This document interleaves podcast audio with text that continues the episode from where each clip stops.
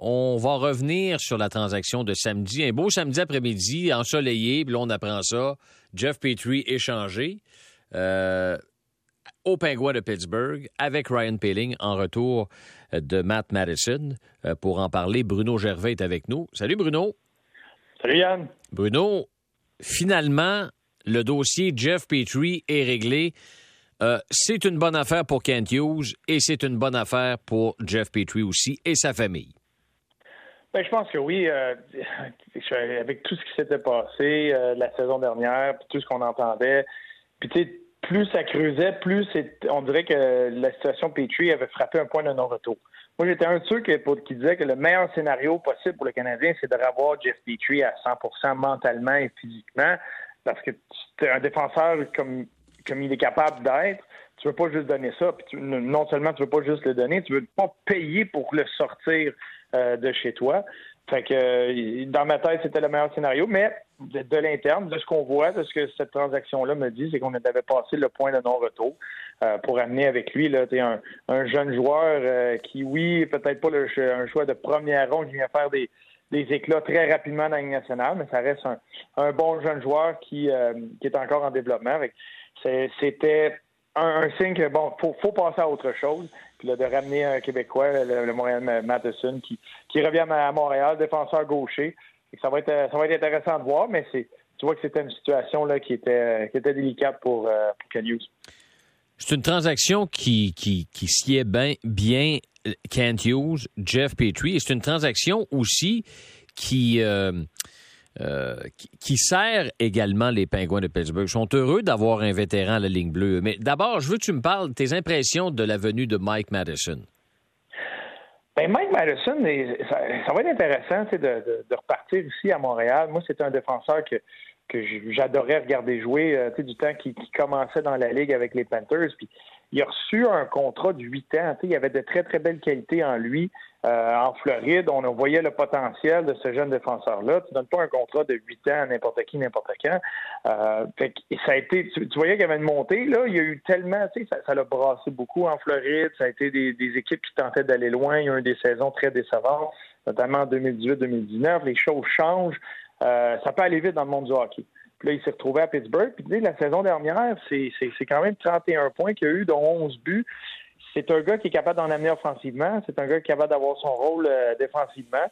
Et que j'ai bien hâte de voir où il va être capable de se placer là, quand on regarde l'organigramme du Canadien, puis euh, l'équipe du Canadien, voir où il va se glisser, puis quel genre de rôle il va avoir.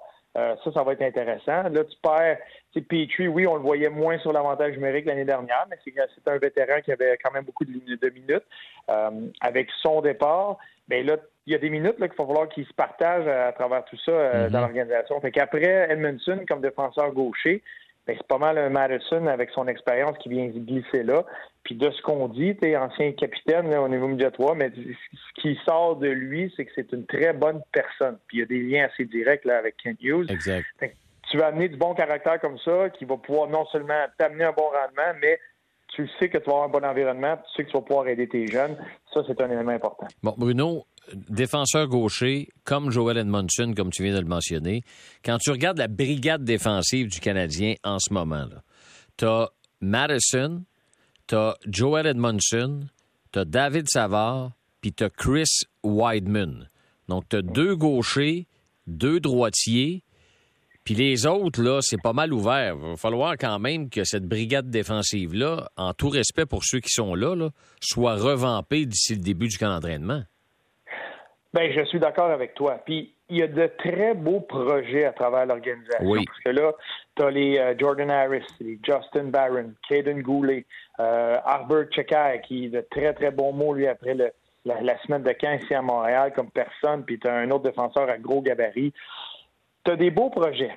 Mais euh, tu veux pas qu'ils se retrouvent dans la Ligue nationale parce que tu n'as pas le choix, par manque de personnel.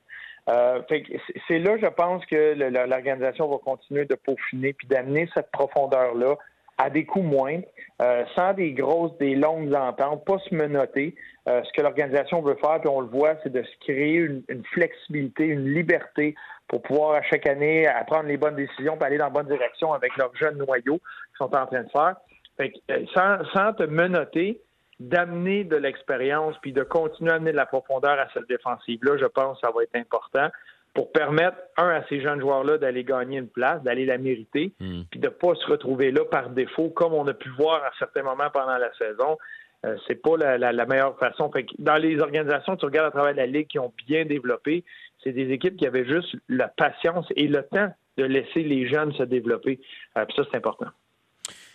En plus, Bruno, Mike Madison, ça y tente de venir jouer avec le Canadien. non, mais je veux dire, t'entends ça, c'est un peu rafraîchissant. On passe, les gens passent leur temps à dire que Montréal, c'est un marché de ci, c'est un marché de ça, c'est Montréal. moi, j'entends la phrase, là, ah, ben, c'est Montréal. Ça, ça laisse sous-entendre que il y a juste, c'est juste ici que ça se passe. C'est juste comme ça. Mais lui, il l'a dit, là, c'est un rêve devenu réalité de porter éventuellement l'uniforme du Canadien. Oui, c'est ce que tu vas entendre. Puis quand un joueur de, comme Madison ou un joueur qui s'amène à Montréal, c'est la mentalité d'avoir ça, c'est ce que tu veux euh, pour lui.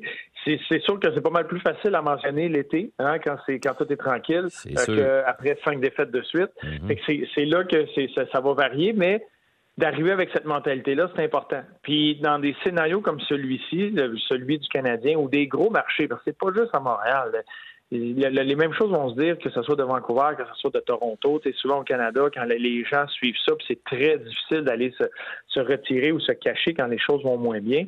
Euh, mais tu as besoin de cette mentalité-là, de, des gars qui veulent qui veulent foncer, qui veulent affronter ce défi-là. Puis c'est ce qu'on c'est ce qu'on ressent de Slavkovski, c'est ce qu'on ressent de certains joueurs qui viennent attaquer ces marchés-là. Puis oui, ça va être difficile. il va y avoir des moments euh, plates, puis il y a des moments que le monde va dire comment ça, qu'est-ce qui est arrivé, ils viennent se faire euh, battre un contre un, ça a coûté la, game, il n'y a pas d'affaire là, puis mm-hmm. on sait la passion que ça va amener.